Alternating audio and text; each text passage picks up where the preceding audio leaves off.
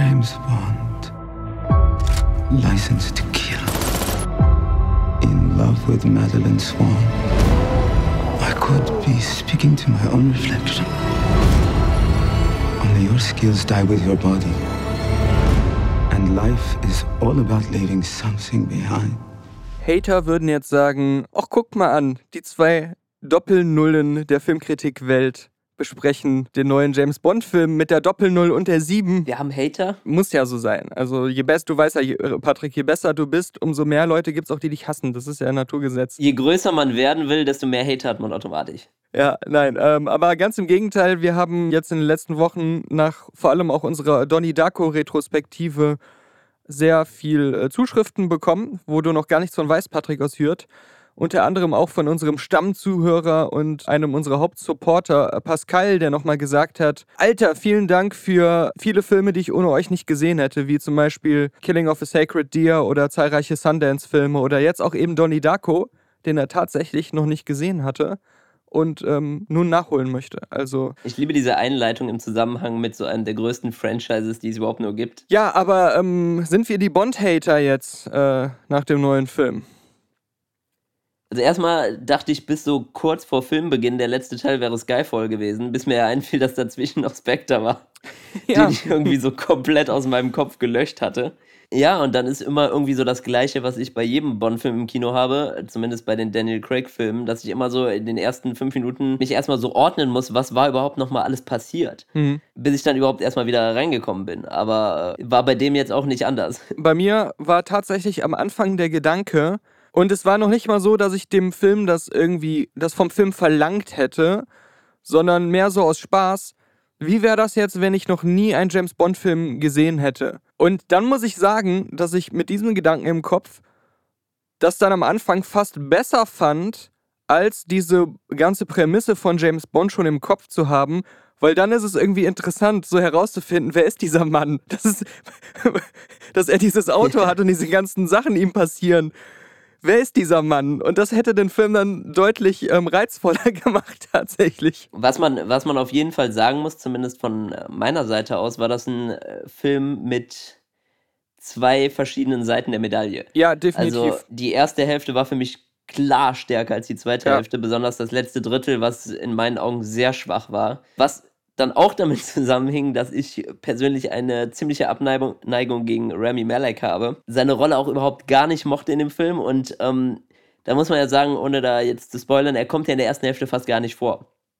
Und deswegen hat mir vielleicht auch die erste Hälfte besser gefallen. Ja, also er spielt zwar schon eine wichtige Rolle jetzt in der Handlung, aber man will ihn fast gar nicht so richtig als äh, Bond-Bösewicht jetzt titulieren in dieser ähm, Riege an erinnerungswürdigen Figuren, die es da in dieser Serie schon gab weil von, von der Screentime her und auch von der, der Eigenständigkeit und Wiedererkennbarkeit und allem fand ich, war der mehr fast wie so in einem, in einem anderen Bond-Film wäre das nur so ein Handlanger gewesen, bevor der echte Villain kommt.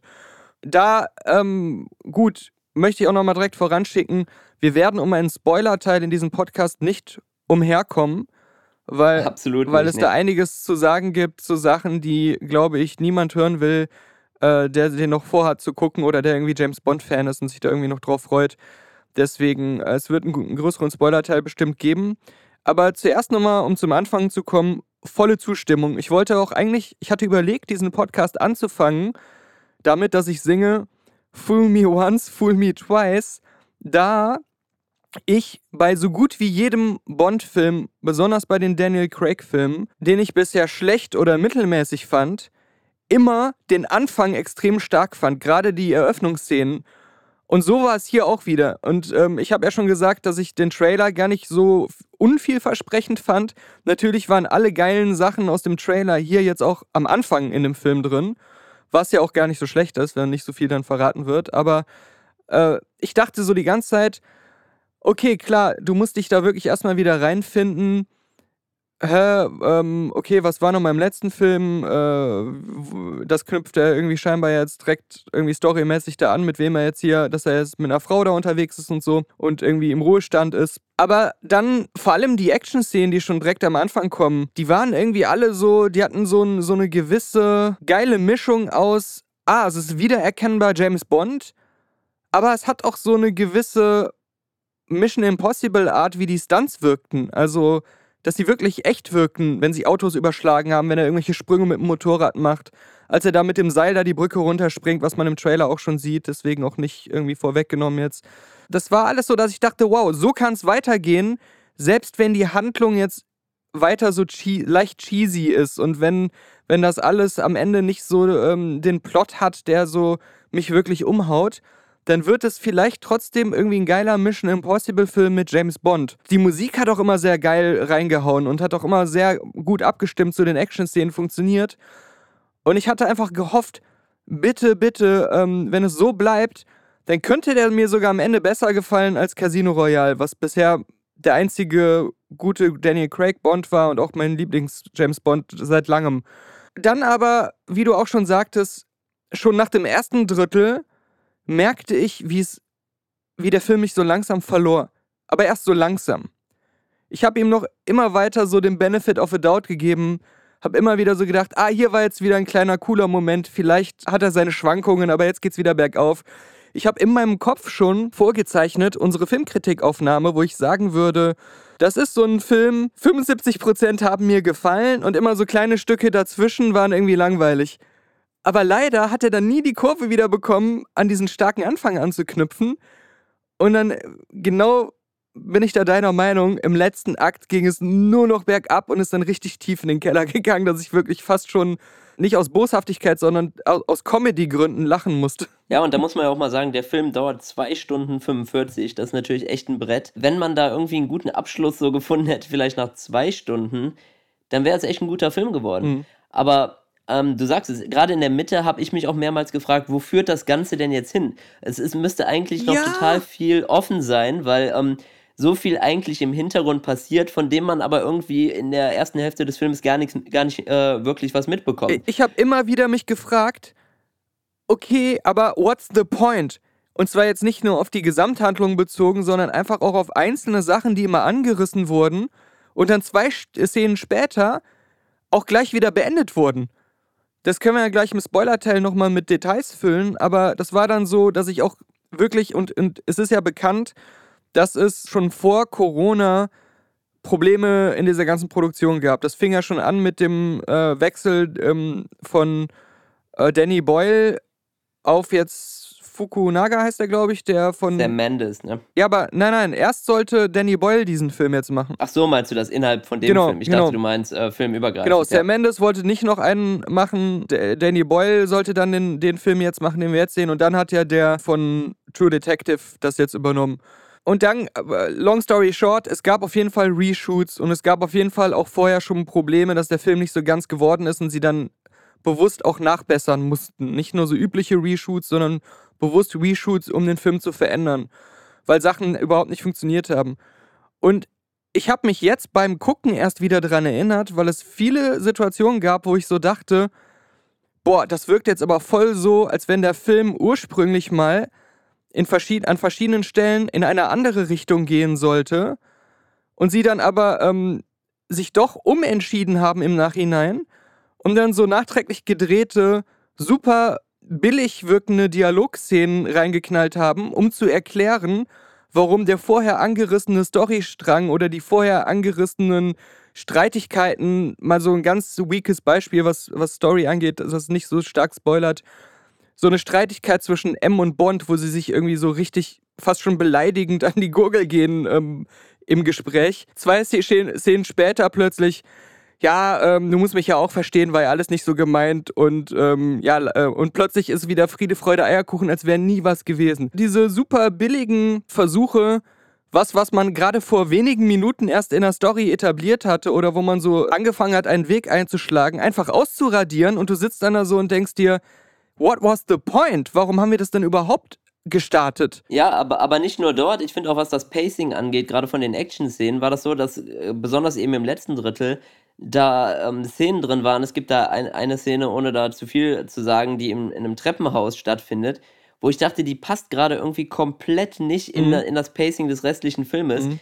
Die zieht sich komischerweise voll lange die hat nicht wirklich einen Sinn, dass die, dass die in der Länge dort existiert, an genau der Stelle. Und die sieht auch noch optisch irgendwie anders aus als der Rest des Films. Solche Sachen verteilen sich so ein bisschen über die Dauer des Filmes, dass du so denkst, da sind Punkte, die passen nicht wirklich rein zum restlichen Film. Ja, wie du gesagt hast, meistens sind es Dialoge, die irgendwie dann an seltsame Stellen irgendwie reingestreut werden und die auch dafür sorgen, dass man, ja, dass der, der Film so, sich so ein bisschen zieht an manchen Stellen und der Zuschauer, den Zuschauer irgendwie verliert. Hm. Weil ähm, du, du hast ja auch gesagt, irgendwann ähm, hast du gemerkt, so wie es Stück für Stück dir so entglitten ist, der Film. Und das ging mir auch so, und genau an derselben Stelle, wo du am Anfang noch so ein gewisses Tempo und so eine Leichtigkeit in dem Film hattest und dem Ganzen auch gut folgen konntest, war es dann auf einmal so, worum geht es jetzt eigentlich? Das, das eigentliche Thema ist irgendwie so ein bisschen verloren gegangen in dem Film. Jetzt probiert man sich da so Stück für Stück irgendwie noch so was zusammenzubasteln aus den Resten, die der Film da übrig gelassen hat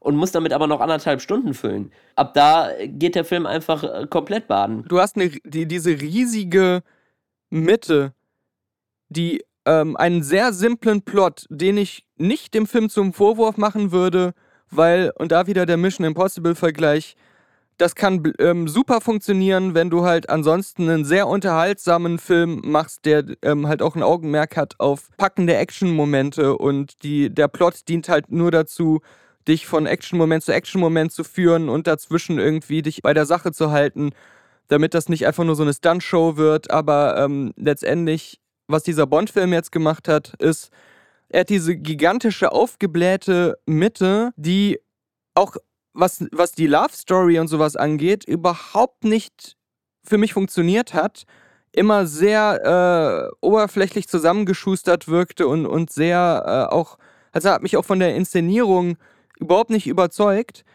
ähm, weil es auch, ähm, wie du gerade auch sagtest, überhaupt nicht ähm, beständig zu so einem Gesamtbild alles zusammenpasste, diese unterschiedlichsten Szenen. In dieser gesamten aufgeblähten Mitte ist auch so gut wie keine Action-Szene drin oder irgendein Spannungsmoment, der, den du auch mit James Bond halt verbinden würdest. Das, ähm, das, was der Film da zu bieten hat, ist halt ganz am Anfang und da kommen mehrere Sachen hintereinander, die halt fast alle halt in diesen bisherigen Trailern drin waren. Und ganz am Schluss, wo sich das dann aber auch nicht mehr richtig in den Film so einfügen will, obwohl diese Szenen für sich selbst betrachtet gar nicht so schlecht sind und auch teilweise äh, versuchen, auch was Eigenes zu machen und halt nicht nur irgendwas zu kopieren, was jetzt in Bonn schon tausendmal drin war. Da, ähm, da, da kann, dem kann ich schon was Positives abgewinnen. Aber dieses riesige Vakuum, was sich da zwischen dem Anfang und diesem Ende auftut. In der, in der Mitte versucht der Film irgendwie ganz viele Nebencharaktere auch irgendwie unterzubringen und jedem so ein bisschen Raum zu geben, aber letztendlich spielt jeder viel weniger als nur die zweite Geige hinter James Bond und du hast erstmal dieses klassische Team, was da von ihm ist, in den anderen Teilen auch schon hier, was äh, Q, Moneypenny und M und sowas angeht. Dann hast du hier Lea Seydoux, die da irgendwie dann eine Rolle spielt. Dann hast du zwei neue Agentinnen, die so ein bisschen etabliert werden sollen mit hier äh, Anna de Armas und Lashana Lynch, die dann auch irgendwie so ein bisschen da noch so ihren, ihren Platz brauchen. Du hast dann noch wieder so ein bisschen Christoph Walz drin. Äh, du, du hast Felix Leiter da drin mit irgendwie so einem Team.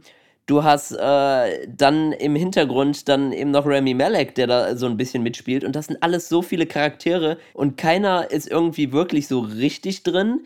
Keiner spielt irgendwie wirklich eine große Rolle. Bei manchen Rolle. musst du nur einmal blinzeln, dann hast du sie verpasst. Also ich weiß nicht, am Anfang dachte ich so, und das wurde mir auch so ein bisschen von den Plakaten oder von, von den Trailern vermittelt, dass du gerade mit den beiden weiblichen Agentinnen, dass da irgendwie probiert wird, ihm da jemand zur Seite zu stellen, dass das wirklich ähm, gleichwertige Personen sind, die dann eben auch da die weibliche Note so ein bisschen in das Bond-Franchise reinbringen wollen.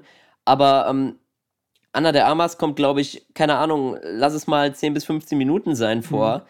Und äh, hier die Lashana Lynch, die dann da eben wirklich auch so diese gleichwertige Person sein soll, die wird irgendwie null etabliert innerhalb des Films. Ähm, die wird nicht wirklich als so eine äh, ja, Agentin, die irgendwie auf einer Stufe mit James Bond steht oder die vielleicht sogar ihn irgendwann mal beerben könnte oder so ein Spin-off kreieren könnte, wie auch immer. Da wird auch viel zu wenig gemacht, um die wirklich da als eine Sympathieträgerin oder als eine Hauptfigur zu etablieren. Die kommt dann immer mal wirklich so am Rande vor, hat nicht wirklich was, äh, was sie einzigartig macht, wo man, wo man sagt, ich, ich finde die cool in irgendwie manchen Szenen dann auch was von der alleine zu sehen, wie das bei einem Mission Impossible ja auch zum Teil ist. Da gibt es ja auch mehrere von den Nebenfiguren, die alle irgendwie auf eine gewisse Art interessant sind dass man die wirklich so etabliert hat, dass die auch in, in späteren Teilen da eine Rolle spielen können oder dass es auch nicht langweilig ist, wenn man die alleine in Szenen sieht. Das ist hier irgendwie gar nicht gelungen. Die meisten von denen waren, waren ziemlich blass als eigenständige Figuren. Und ja, das alles überstrahlt hat dann wirklich Rami Malek, der auf der einen Seite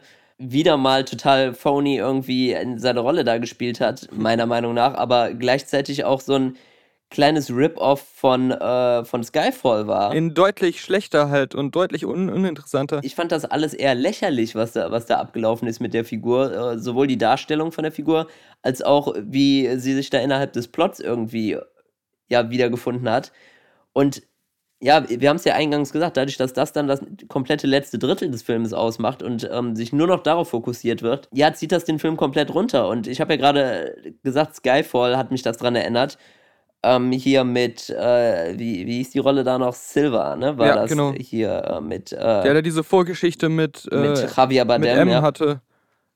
Genau, und das, das war so ähnlich, sowohl die Basis, Mhm. nenne ich es mal, wo die, von wo aus die operiert haben, die ziemlich ähnlich aussah, als auch die Art der Figuren irgendwie, also, und das war ja schon nicht wirklich gut, muss man ja auch mal Das sagen. habe bei ich auch die ganze Zeit denken müssen. Ich fand ähm, Skyfall auch nicht so super, aber während ich halt jetzt den neuen gesehen habe, habe ich ständig so, so gedacht, wow, das ist eigentlich äh, in vielerlei Hinsicht eine schwächere Version von Skyfall und irgendwie wünschte ich mir gerade Skyfall zu gucken, weil der hat wenigstens ein bisschen mehr Zug. Der hat wenigstens, äh, ich fand auch den äh, Silver äh, besser und ähm, immer noch so als, als äh, Bond-Bösewicht auch ähm, auf dem Papier erstmal interessanter.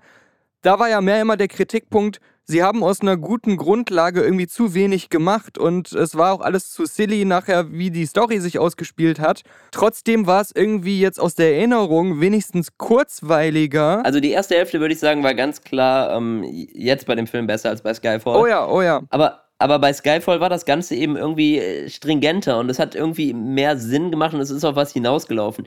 Wirklich, wie gesagt, nicht, dass das jetzt ein super Film gewesen ist, aber dieser, dieser letzte Akt oder wirklich das letzte Drittel des Films, was man da noch rangepappt hat, weil die erste Hälfte nicht wirklich auf was ähm, hinausgelaufen ist, was dann irgendwie befriedigend war, die, die hat einfach den ganzen Film zerschossen. Äh, Die erste Hälfte, ich hatte wirklich auch oft dieses Bond-Feeling. Mhm. Du warst da an, an coolen Orten irgendwie in Europa unterwegs, äh, hast da diesen, diesen Bond-Lifestyle so ein bisschen gesehen. Ich meine, dass er nicht mehr da mit irgendwelchen äh, Bond-Girls rumgemacht hat, wie es in alten Teilen war, okay, Schwamm drüber, ist sicherlich, und das war ja auch schon in, in mehreren Artikeln dazu und Berichten im Vorhinein, der, der Zeit geschuldet, dass, dass das äh, jetzt sicherlich nicht mehr so gut ankommen würde. Aber man hat ja auch trotzdem was Nettes fürs Auge. Hier die äh, Anna de Armas kann man gerne äh, mehr von sehen, meiner Meinung nach. Mhm. War äh, nett anzuschauen. Aber du hast so wirklich genau die Sachen, die du, diese Eckpfeiler, die du in guten Bond-Filmen hast, hast du alle vertreten. Du hattest äh, coole Action-Szenen, du hattest einen coolen Look, nette Damen, äh, du hattest Orte um die Welt, die, äh, die schön aussehen, du hast Gadgets gehabt, die nicht zu übertrieben waren, aber trotzdem irgendwie diesen Agenten-Flair einem in einem Film gebracht haben und alles hat irgendwie so gepasst. Und du hattest diese, diese, diese roughe, auch mit, mit mehr Härte ausgestattete ähm, Art von Daniel Craig Bond Action, die Casino Royale sich ja von Bourne abgeguckt hatte, die hier auch in den Action-Szenen wieder so ganz klar zu sehen war. Dass du immer so dachtest, das ist irgendwie so genau zwischen over the top und believable alles. Ja, genau. Und dann hast du auch trotzdem noch so wirklich dieses Spannungselement hier. Es ist immer noch so ein bisschen was mit Spectre, die aus dem Hintergrund agieren. Du hast, du bist ja noch nicht so im Klaren drüber, was passiert eigentlich alles. Und dann merkst du irgendwann, na, es passiert eigentlich nichts. Und es ist irgendwie nichts Interessantes Ja. dahinter. Und das ist der Zeitpunkt, wo der Film einen verliert. Ja. Weil, ähm, weil du dann einfach realisierst, es gibt nicht diese, diese eine große, coole Sache, wie das irgendwie in vielen anderen Bond-Filmen ist, sondern du hast wirklich einfach so das, ähm, ja, billigst Mögliche, was du immer schon am Anfang so im Hinterkopf hattest, dass es das sein könnte, aber gehofft Ja. hast, dass das nicht ist. Es passiert dann eben genauso. Um auch nochmal auf, auf eine Schwäche des Anfangs zu kommen, äh, was aber auch eher nebensächlich ist. Ich fand ähm, dieses animierte Intro mit dem Theme-Song war auch irgendwie so das schwächste Bond-Intro, was ich wahrscheinlich je gesehen hatte. Das kam mir irgendwie so Obwohl, vor. man muss ja sagen, der, der Song von ähm, Billie Eilish passt ja eigentlich, hat ja eine sehr gute Bond-Atmosphäre. Gegen den Song habe ich die, gar nichts, aber ich fand diese. Auch die Sachen, die dann nachher, die Anleihen, ja. die man dann in den Score mit reingenommen hat, haben für mich sich schon sehr gut so eingefühlt und haben, die passen auch irgendwie so ein bisschen ähm, zu, zu diesem alten Bond-Flair. Ist nicht so was ganz Modernes, sondern wirklich ein, eher so eine, eine klassische Bond-Hymne. Äh, den Song fand ähm, ich in Ordnung. Ich fand, fand nur, ähm, vielleicht lag es auch am Kino, ich weiß es nicht. Der war im, im Film, in der, äh, also in, in, in, außerhalb des Films, so als normales Musikstück, fand ich das gar nicht, aber im Film wirkte der irgendwie komisch abgemischt. Da sti stimmte irgendwas für meine Ohren nicht ganz, wie der klang. Aber ähm, ich fand diese, diese Animationen und so, das war so, dass, als wenn die einfach nur so ein paar rudimentäre, kostenlose Blender ja. ähm, 3D-Objekte, so Pistolen und so genommen hätten. Das war richtig billig und verhältnismäßig, ich glaube, keiner, gerade der letzten Bond-Filme, war so fantasielos, was dieses traumartig immer ineinanderblenden von Sachen in diesem Intro angeht. Das war wirklich super Absolut, enttäuschend. Ja.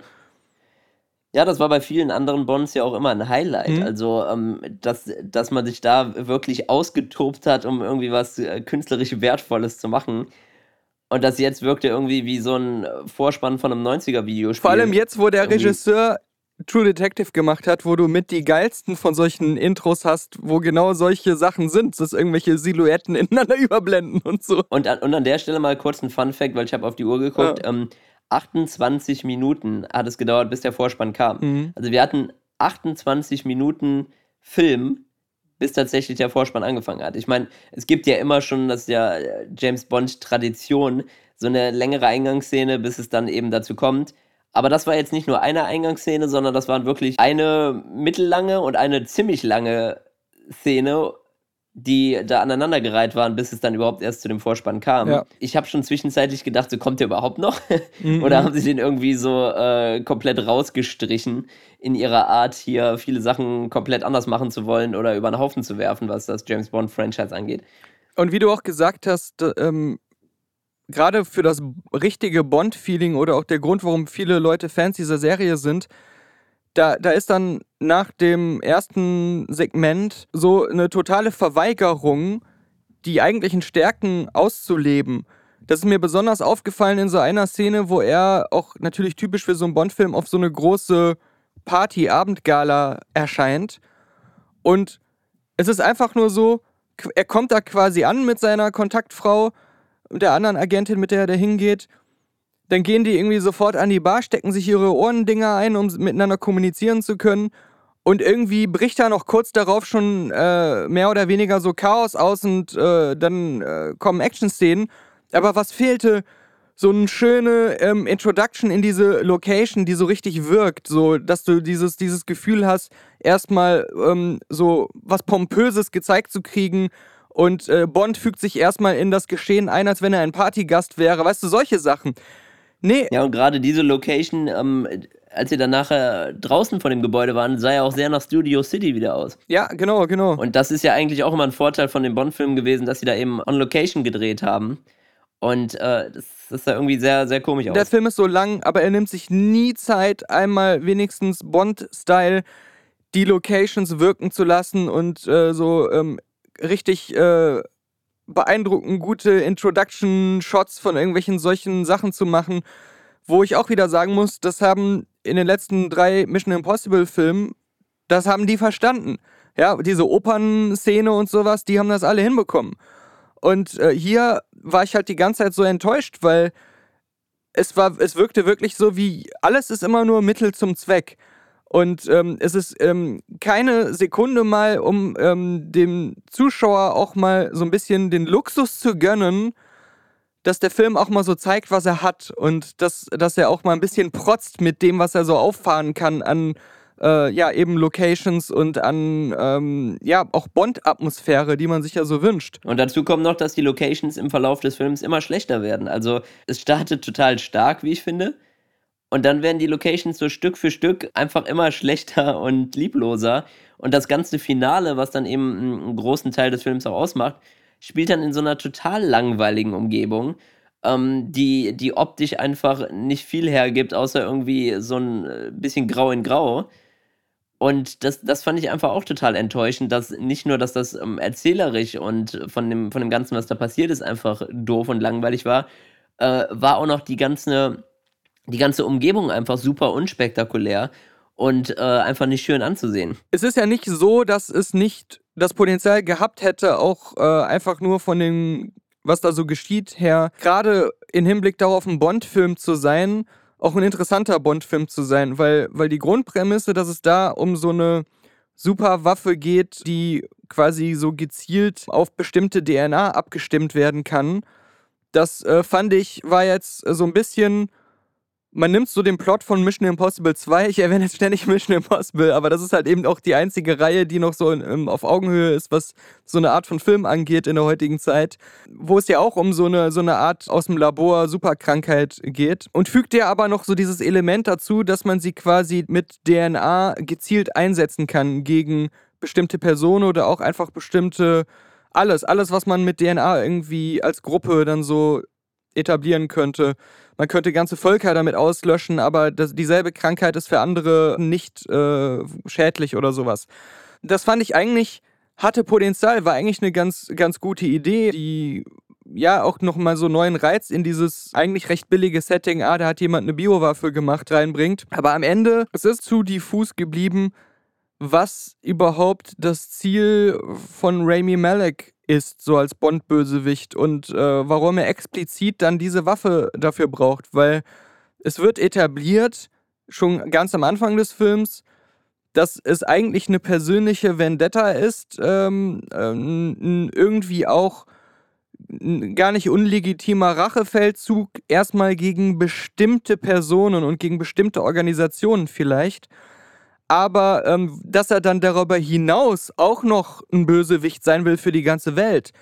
Das ist so diffus und unschlüssig geblieben, was man jetzt damit machen soll und äh, warum, also wie überhaupt da seine Motivation ist und das wird auch, glaube ich, den ganzen Film über nicht wie gesagt. sich das ausspielen soll und, ähm, und das am Ende wirkte das so, als wenn das eigentlich nur noch da wäre, damit ähm, Bond irgendwie einen Grund hat, einen Plan aufzuhalten, dass es überhaupt irgendwie noch einen Plan gibt, den er, den er stoppen muss. Mhm. Obwohl das nie wirklich, äh, ja, man da auch gar nicht äh, so weiß, ja, was, was, was da überhaupt genau äh, angerichtet werden soll und warum halt vor allem. Und ja, wie das gerade deswegen ist. wirkt eben dieser, dieser letzte Teil so total losgelöst von dem Film, als hätte man da einfach irgendwie nochmal was dran gepappt, was in, in keinerlei Hinsicht einfach zum restlichen Film passt. Weder von der Optik noch vom, vom ganzen Feeling und auch eigentlich nicht wirklich von der Story her.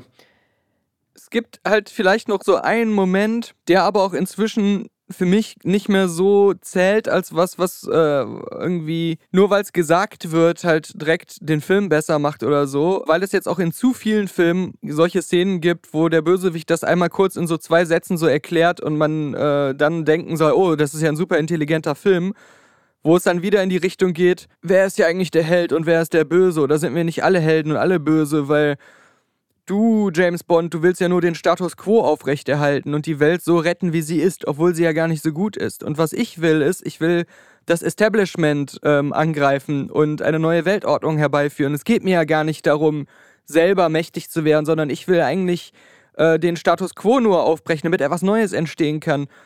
Aber das halt nur so in einem Dialog so daher zu sagen, aber dann in der Handlung nicht irgendwie eine interessante Auseinandersetzung mit dieser Thematik zu bieten, das ist halt irgendwie auch inklusive, dass das dann auch dieser Punkt dann auch am Ende überhaupt keine Rolle mehr spielt, sondern wir trotzdem dann wieder eventuell klatschen sollen, falls es gelingt, den Bösewicht aufzuhalten, lässt das wieder so verpuffen, wo man so kurz denkt, ja, mach doch mit diesem gar nicht so falschen Gedanken, mach doch damit irgendwas. Ja, dann würde ich sagen, ähm, also Empfehlungen auszusprechen ist vielleicht ein bisschen unsinnig bei einem Film, der ähm, vermutlich von jedem Menschen, der James Bond mag, sowieso geguckt wird und Leute, die keinen James Bond mögen, auch nicht gucken. Also da hat man, glaube ich, schon eine viel zu lange Reihe, dass jeder weiß irgendwie, auf was er sich da einstellen kann. Innerhalb des, der Daniel Craig-Serie fand ich ja, eben, ich, wir haben es ja mehrmals gesagt, also die erste Hälfte war, war stark, die zweite sehr schwach. Aber, aber, aber übertreibt man nicht, übertreibt man nicht. Vergesst nicht, wie lang der Film ist. Ich glaube, man, man, man meint aus dem Gefühl heraus, es war die erste Hälfte. Aber ich glaube, so richtig stark war bestimmt nur das erste Drittel auf die Gesamtlänge betrachtet.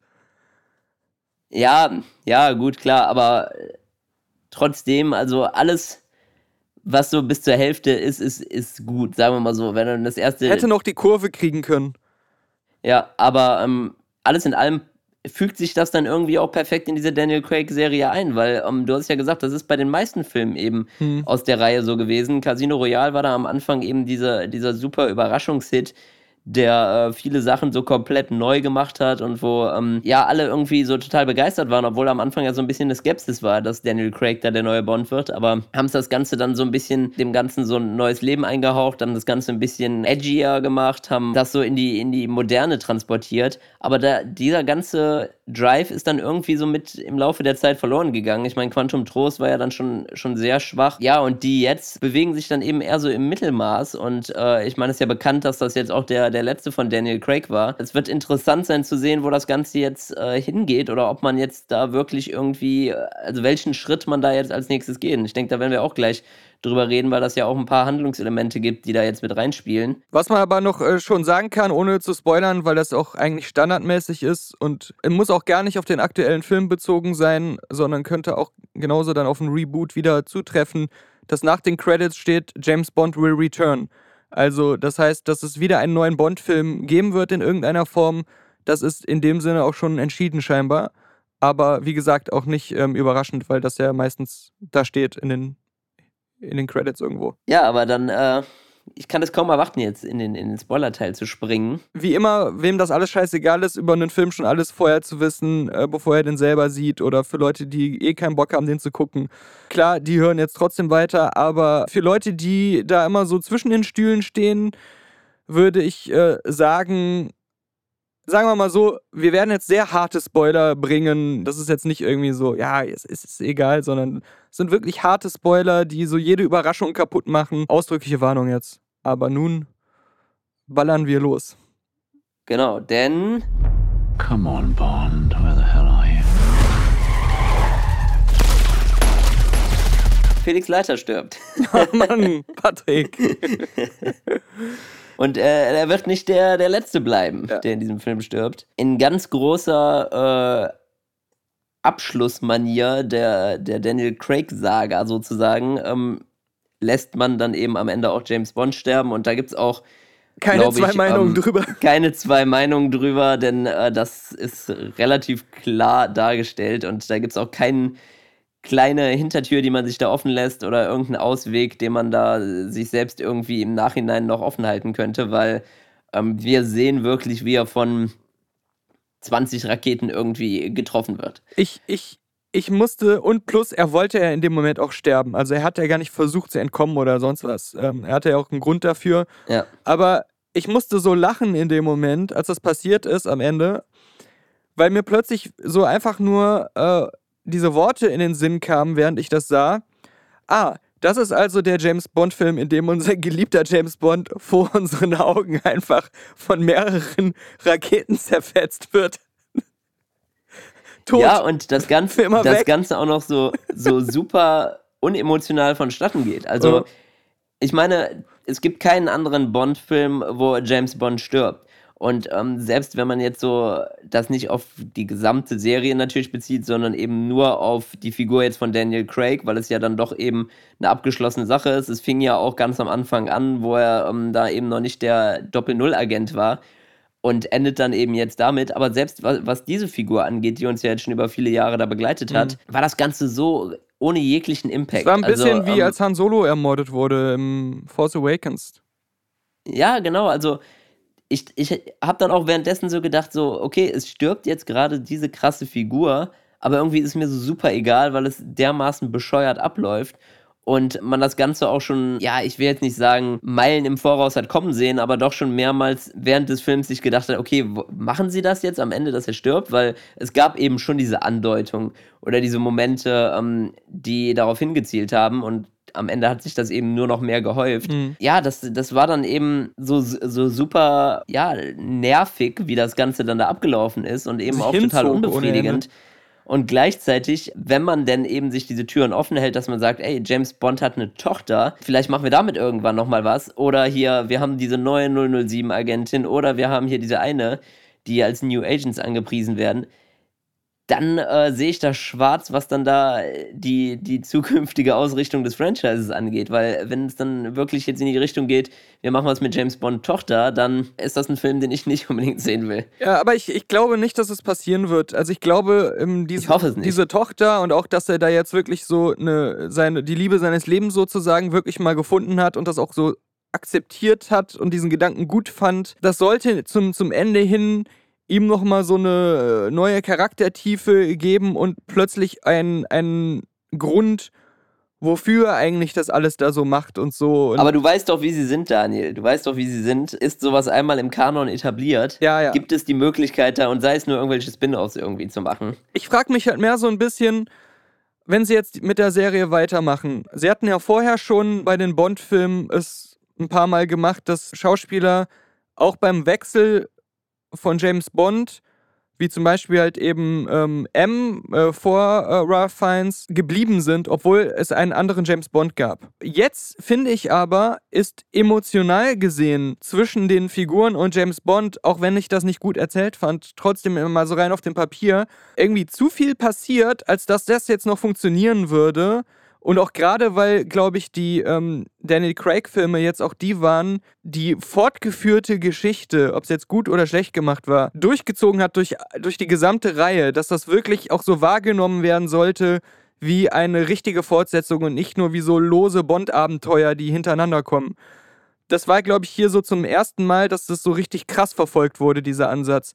Ich glaube, es mhm. wird sehr schwer und das äh, tut mir dann halt leid für seine Nachfolgerin als 007, weil ich kann mir halt nicht vorstellen, dass sie jetzt einfach nur einen neuen James Bond da hinsetzen und sie dann noch dabei ist. Es würde sich halt total beißen. Das wäre nicht so leicht machbar wie mit, es ist halt dieselbe Chefin wie vorher, aber sie war halt vorher auch nur seine Chefin, deswegen äh, kann man das verschmerzen. Jetzt ist da ja, irgendwie aber deswegen, mehr passiert. Ähm, das, was ich, was ich eben gesagt habe, die, die Charaktere werden dementsprechend auch nicht etabliert, dass das irgendwie mal der Fall sein sollte, dass sie in späteren Filmen dann da noch eine große Rolle spielen. Mhm. Ich habe das am Anfang gedacht, dass das der Fall wäre, aber ähm, letztendlich waren es dann doch nur die totalen Randfiguren. Also ähm, sowohl da die, die, die neue 007-Frau, die ja im Prinzip weder irgendwie als Charakter eingeführt wird, noch irgendwie da als Agentin eine besonders große Rolle spielt, außer eben diese Randfigur, die schon so viele andere gespielt haben in anderen Bond-Filmen. Deswegen, ich glaube gar nicht mal, dass das, dass das so filmübergreifend dann da damit noch weitergehen könnte. Das war auch übrigens einer dieser Momente, ähm, wo ich so dachte, okay, das wirkt so, als wenn da durch Reshoots eine Kurskorrektur vorgenommen wurde. Sie wird erst als diese Rivalin aufgebaut, wo er dann bei dem einen Job sich dann um das äh, Ziel streitet, ähm, den sie da entführen sollen, weil er ja erst für den Felix Leitner da arbeitet von einem anderen Geheimdienst. Er nimmt sogar in Kauf, dass sie einfach stirbt. Er macht da so voll die gefährlichen Sachen, schießt ihr einfach so dieses Seil von der Halterung, wo sie aus einer riesigen Höhe gerade versucht, da von einem Gebäude zum anderen zu kommen. Er nimmt einfach in Kauf, dass sie stirbt. Später zicken die dann sich gegenseitig rum, haben dann diesen ähm, Konkurrenzzickenkampf auch dann noch, äh, als sie wieder da beim MI6 sind. Plötzlich aus dem Nichts kommt so eine Szene, wo sie sich ultimativ versöhnen und dann plötzlich so komplette Partner sind und, und sich voll gut finden. Aber einfach so aus dem Nichts, wo sie dann so sagt, ach, du kannst übrigens hier die 007 äh, haben. Ich habe jetzt gar keine Nummer mehr einfach. und ja, genau, also what? genau das ist ja, was ich meine. So die, die Figur ist einfach total umsonst. Also man, man hat da versucht, einfach nur irgendwie eine, eine weibliche Figur dann noch ihm an die Seite zu stellen die aber in keinster Weise auf Augenhöhe mit ihm ist. Also die keine wirklichen Charaktereigenschaften hat, die, äh, die wir nie wirklich jetzt super krass in Aktion sehen, dass sie da irgendwie besondere Skills hätte. Mhm. Ja, also da, da fand ich, wie gesagt, schon eher die, die Anna der Armas da irgendwie interessanter oder von der haben wir auch mehr gesehen, dass die eben im Kampf irgendwie sich bewiesen hat und da spezielle Moves drauf hatte, als auch irgendwie in der, in der viel kürzeren Zeit haben wir viel mehr über ihren Charakter erfahren, dass sie eben auf der einen Seite diese total unsichere ist, die da ihren ersten Tag im Job hat, mehrere Sachen nicht wirklich hinbekommt, dann aber, wenn es drauf ankommt, irgendwie so voll on point ist. Und bei der anderen, die eigentlich dann die Rolle einnehmen soll, die viel mehr vorkommt, erfahren wir irgendwie viel weniger darüber und die ist viel uninteressanter. Außer eben, dass sie diese dunkelhäutige Frau ist, die dann da die gleiche Rolle einnimmt wie James Bond, aber irgendwie nichts hat, was das rechtfertigen würde. Wir haben ja ähm, im Hauptteil der Filmkritik äh, schon drüber geredet, dass der Anfang eigentlich recht stark war. Aber eine Sache war beim Anfang wo ich auch schon so lachen musste und dachte, äh, okay, ähm, das passt alles nicht zusammen, wo Bond dann nach Hause lief, nachdem dieser Anschlag auf ihn verübt wurde und dann so sagt, äh, woher wussten die, dass ich hier bin und so weiter, äh, äh wie haben die mich gefunden? Und ich dachte mir, Moment mal kurz, du läufst hier die ganze Zeit als James Bond rum. Jeder in diesem Dorf nennt dich James Bond. Äh, sie nennt dich die ganze Zeit James. Du hast dir nicht mal die Mühe gemacht, deinen Namen zu ändern, wenn du an irgendwie unentdeckt bleiben willst. Ja, gegen so diese mächtigste kriminellen Organisation, ja, die es gibt auf der Welt. Er hat einfach nicht seinen Namen geändert. Ich meine, ist schon ganz schön ballsy, wenn man nicht entdeckt werden will, einfach seinen Namen, mit dem man in der gesamten ähm, Spionenwelt bekannt ist, einfach weiter zu benutzen. Aber dann, dann brauchst du dich auch nicht wundern, wenn du entdeckt wirst.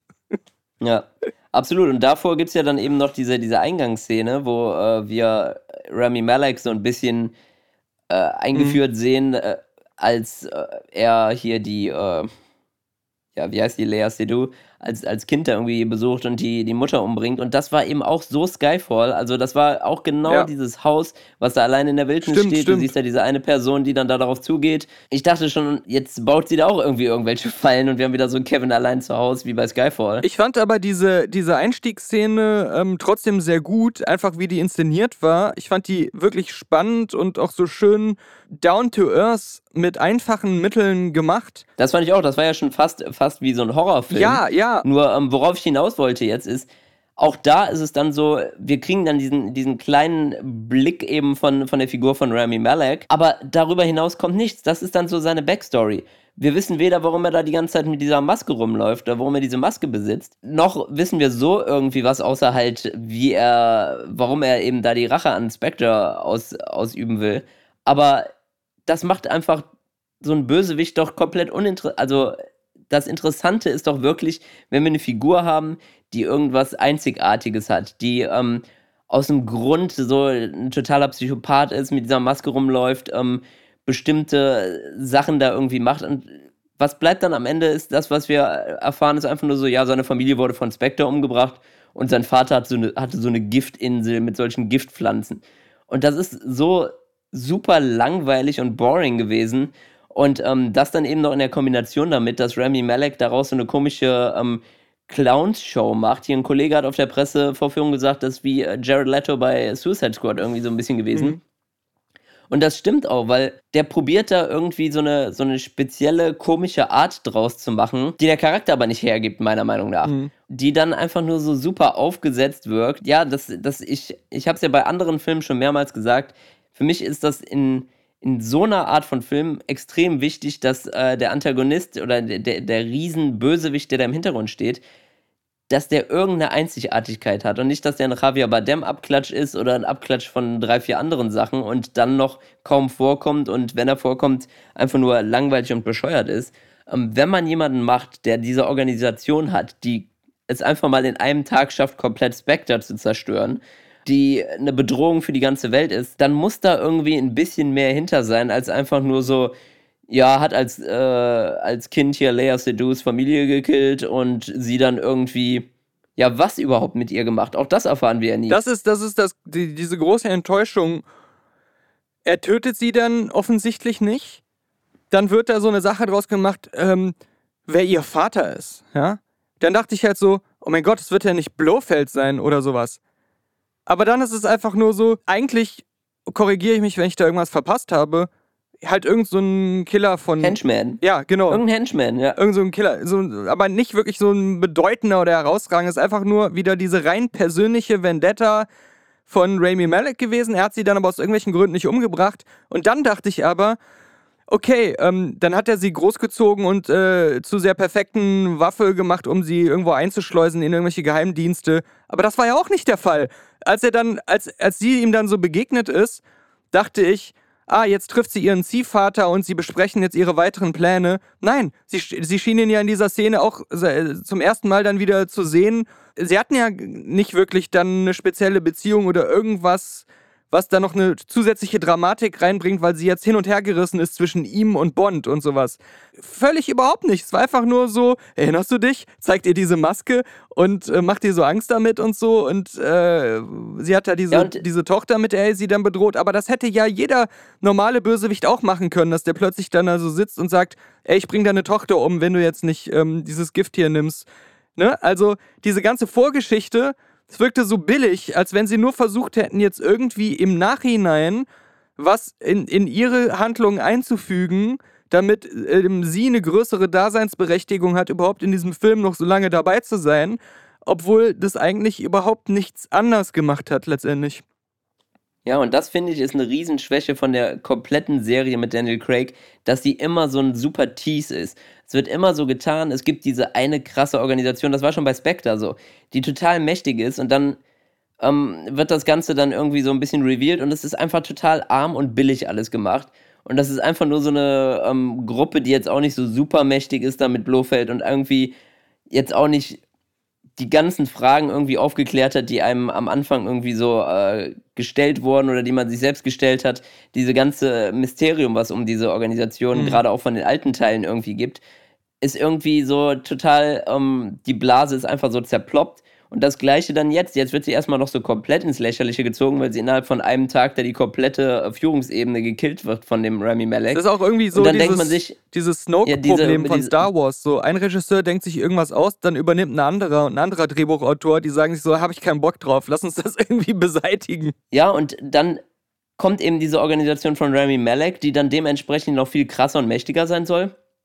Aber was ist das letztendlich? Das ist Rami Malek, ein Typ, den er von Spectre gekauft hat und ansonsten irgendwelche Frauen, die da Pflanzen pflücken. Das, das kann ja nicht der ihr Ernst sein, dass sie über drei Filme lang erzählen oder weiß ich nicht wie viele, wie krass nicht äh, Spectre ist und was die alles für eine Power haben und dass die irgendwie Einfluss in, in alles haben, in jeden Bereich irgendwie äh, der, der Politik und Gesellschaft. Und dann kommt einfach ein so ein dahergelaufener Clown, macht das irgendwie in, in kürzester Zeit, macht er die da alle platt und äh, zieht, die, zieht die einfach so auf so ein Level von so einem, von so einem kleinen Regionalverband von irgendwas. Weiß aus irgendeinem Grund von, diesen, von dieser äh, Biowaffe, ähm, die eigentlich ja auch vom MI6 da mitentwickelt wird. Sein ganzer Plan basiert ja darauf, dass er scheinbar Wissen über alles hat. Wieder unbegrenzte Mittel, unbegrenzte Möglichkeiten. Alle, die für ihn arbeiten, sind halt diese fast schon hypnotisierten Sklaven, den hat er wahrscheinlich allen diesen Tee gereicht. Äh.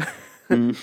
Und, und das ist ja so, man kann sagen, hey, das ist auch sowas, das in alten, alte Bond-Filme waren auch silly.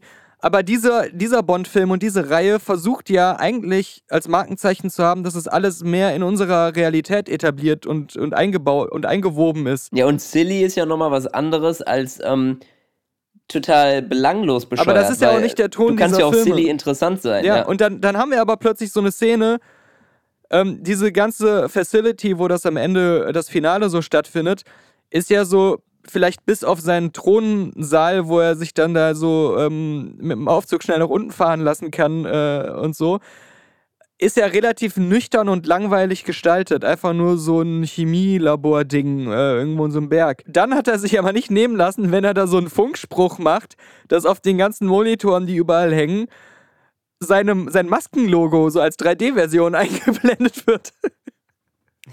ja, genau. Ja. Die er aber ja auch scheinbar irgendwie seit damals gar nicht mehr getragen hat, eigentlich. Mhm. Ähm, wir sehen die ja nur in der Anfangsszene ja. und er zeigt sie ihr ja dann nochmal so zur Erinnerung in dieser Box, aber ansonsten trägt er die ja gar nicht mehr. Mhm. Das heißt, seine mhm. Mitarbeiter denken sich so, was ist das für eine Maske? Ja, ja, das hat eigentlich nur für Lea Seydoux eine Bedeutung. Bevor, bevor so ein Bond-Film überhaupt grünes Licht bekommt, ist es ja irgendwie so, irgendjemand, der dann damit beauftragt wurde, oft sind ja die Regisseure da noch gar nicht involviert, präsentiert erstmal nur so ein Plot-Outline. Das sind halt echt nur so ein, so ein paar Seiten, wo grundsätzlich so ganz eng zusammengefasst das steht, worum es in dieser Handlung gehen könnte. Und dann wird halt in Auftrag gegeben, dass auf Basis dessen ein Drehbuch geschrieben wird.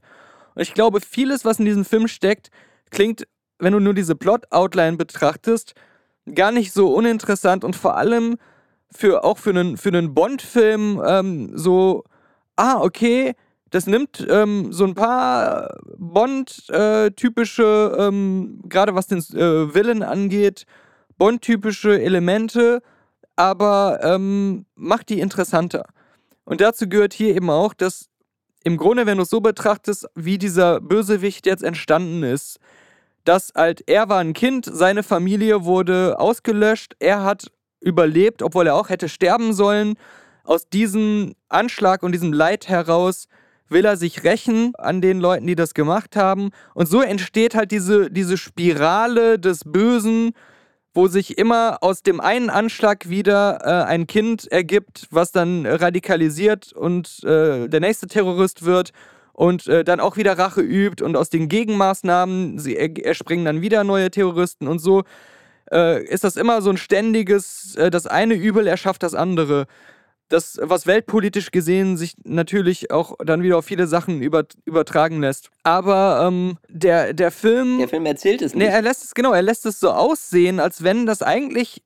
Nee, hier geht es eigentlich wirklich nur um so ein persönliches äh, Schicksal und persönliche äh, Dinge.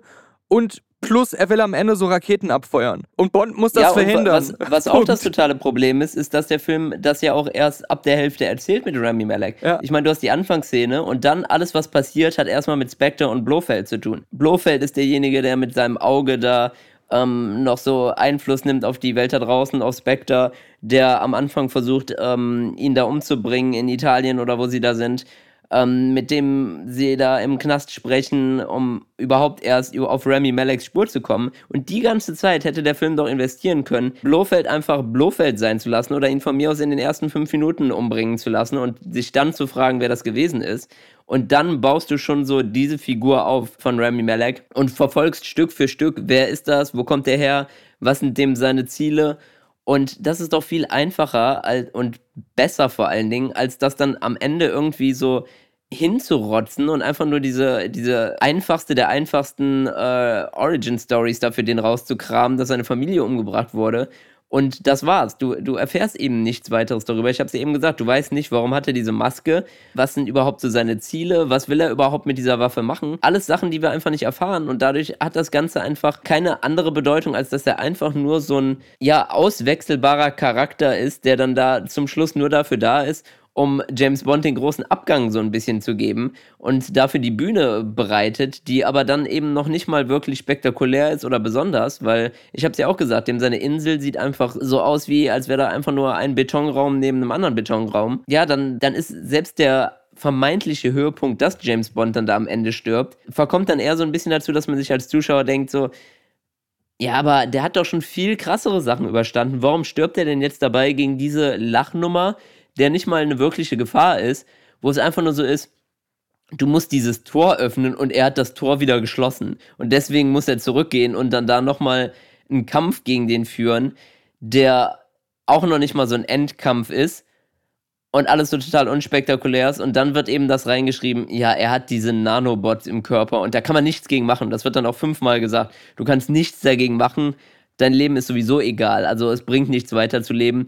Du würdest sogar noch deine Familie umbringen. Das heißt, ähm, James Bond, der eigentlich so unsterblich ist, muss sich dann selbst dafür äh, dazu entschließen zu sterben, weil ansonsten hätte es keinen Sinn.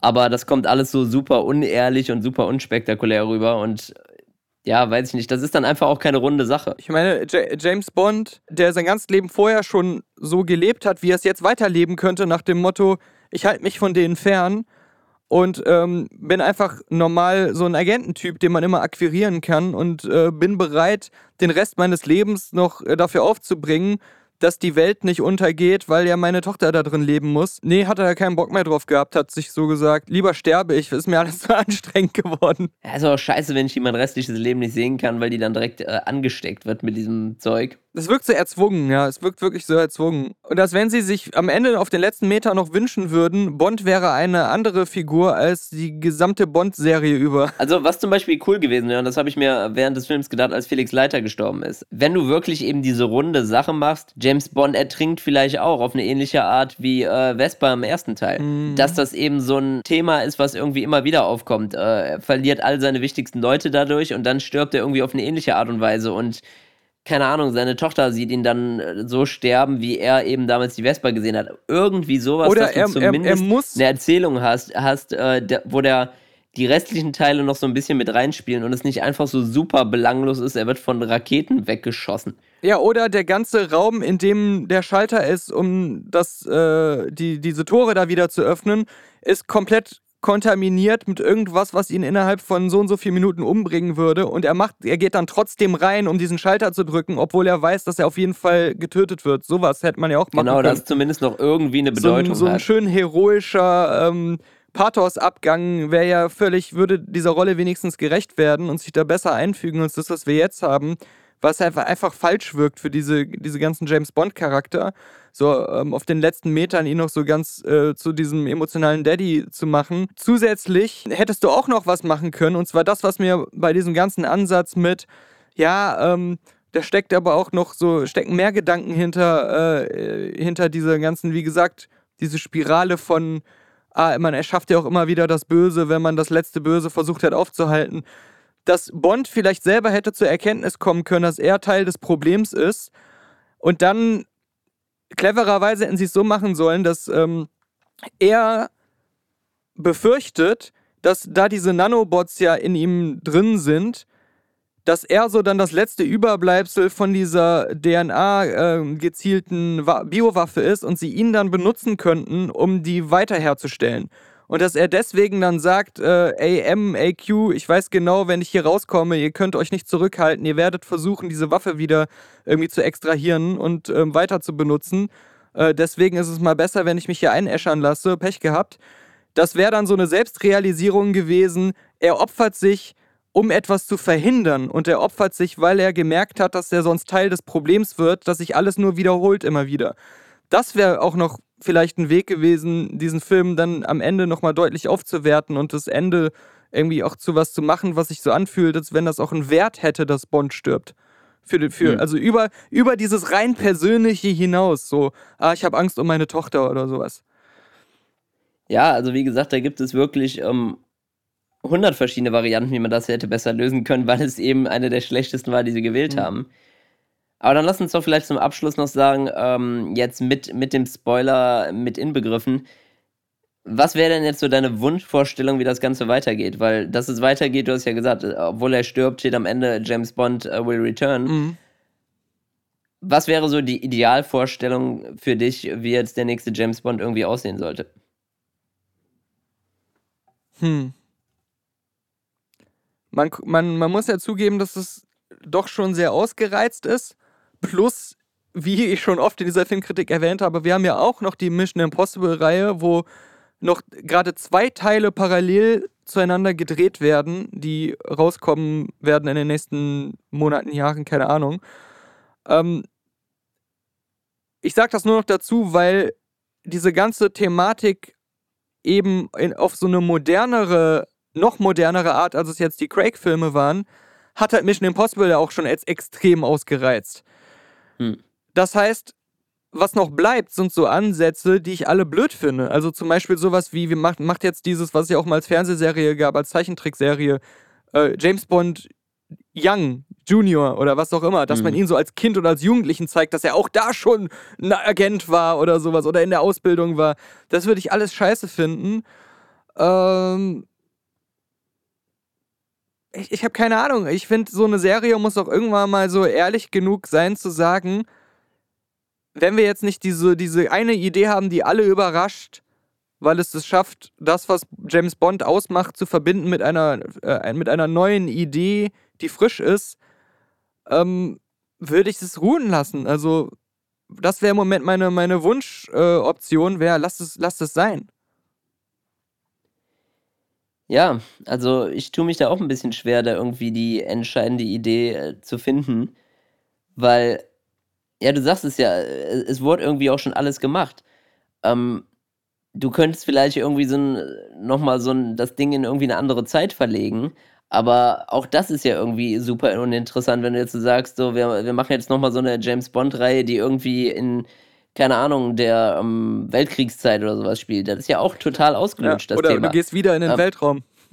Ja, oder du machst jetzt was, was irgendwie noch aktueller ist und sich so wirklich so an so die, ähm, die Gegenwart irgendwie so komplett ausrichtet und nicht wirklich so wie jetzt bei der Daniel Craig-Reihe so ist, äh, das spielt zwar zu der Zeit, aber es ist doch irgendwie alles so in seiner James Bond-Bubble, sondern dass du wirklich so ein bisschen realitätsgetreueren Agent irgendwie machst, der ähm, äh, vielleicht hier auch mit irgendwie, äh, weiß ich nicht, äh, Nahost irgendwie da eine Rolle spielt, aber das stelle ich mir dann wiederum eher langweilig vor. Und es wäre halt wieder zu weit weg vom eigentlichen James Bond-Gedanken, was es für eine Art von Spionfilm eigentlich sein sollte ursprünglich.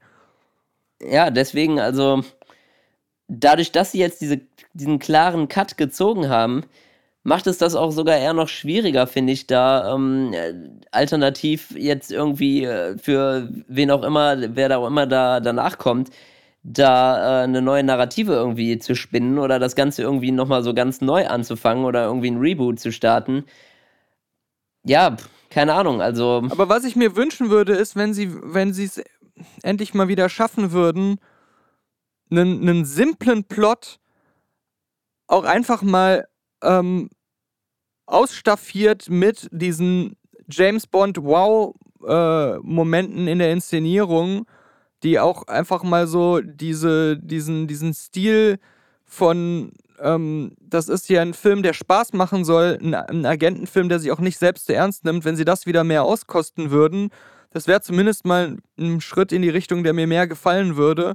Und ich hätte auch nichts dann dagegen, aber auch wenn jetzt nochmal sowas in die Richtung Casino Royale kommt. Ja, genau.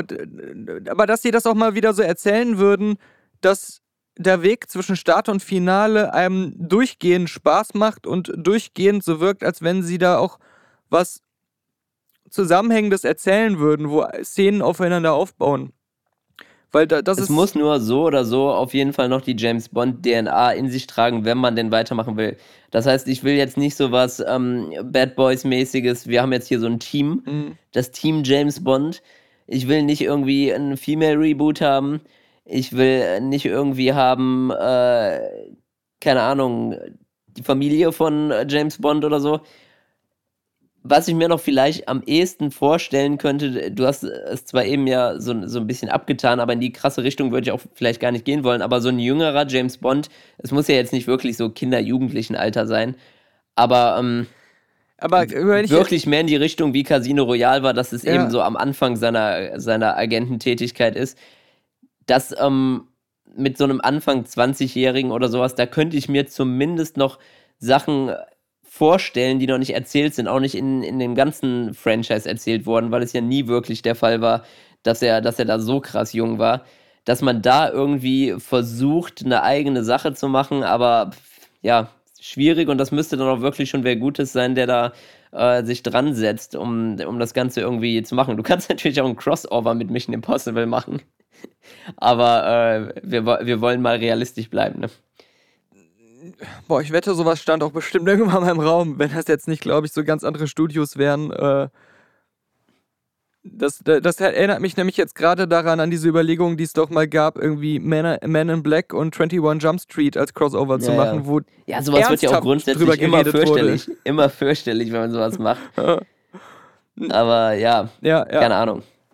Nee, aber das mit diesen. Äh, ich dachte auch, als wenn sie Casino Royale nicht so gemacht hätten als das waren seine Anfänge, wie er zum Doppel-Null-Agenten wurde, dann ähm, hätte ich jetzt gesagt, okay, vielleicht wäre das Einzige, was man noch machen könnte mit so einem jungen James Bond, aber irgendwie haben sie das jetzt schon so halb verheizt, finde ich.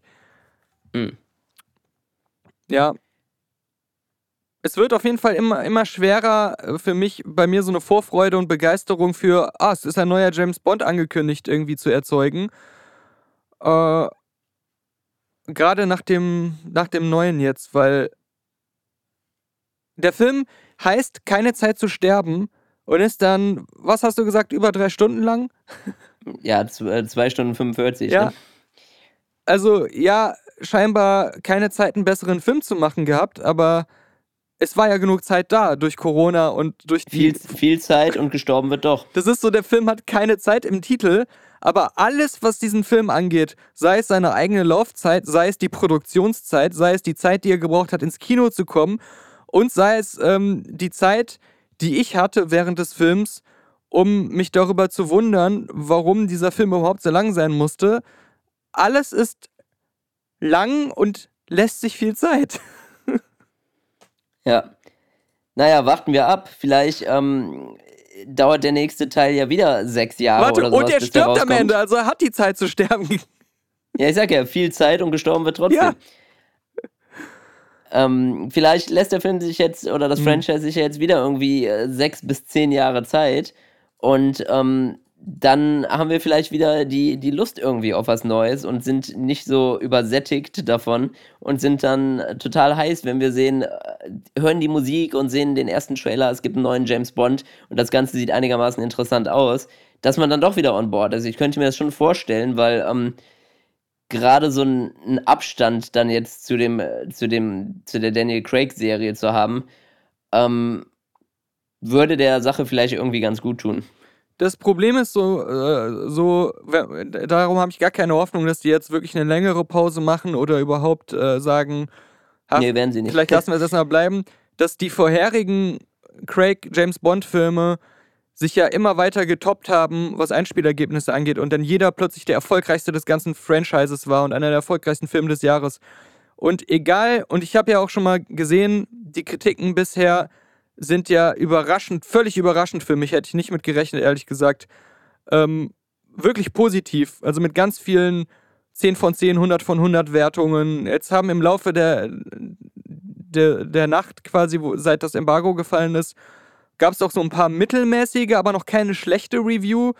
Ähm, es pendelt sich alles noch im oberen äh, Drittel ähm, ein, was die, die Wertungen angeht. Ähm, alleine aber wegen der Prämisse, dass es der letzte Daniel Craig Bond ist, wird er wieder trotz Corona ähm, ein verhältnismäßig großer Erfolg sein. Da gehe ich echt fest von aus und ähm, deswegen glaube ich, dass, dass die auch eher nicht zu lange warten werden. Und äh, ich meine, ich glaube inzwischen wirklich, sie würden doch eher zu einem jüngeren Schauspieler tendieren, weil sie sonst wieder diesen Weg gehen müssten, okay, erster Film geht noch, aber äh, beim zweiten und dritten Film müssen wir dann wieder so eine Handlung machen, dass er schon zu alt ist für den Job. Ähm, ich hätte mich sehr gut mit einem Idris Elba als Bond anfreunden können.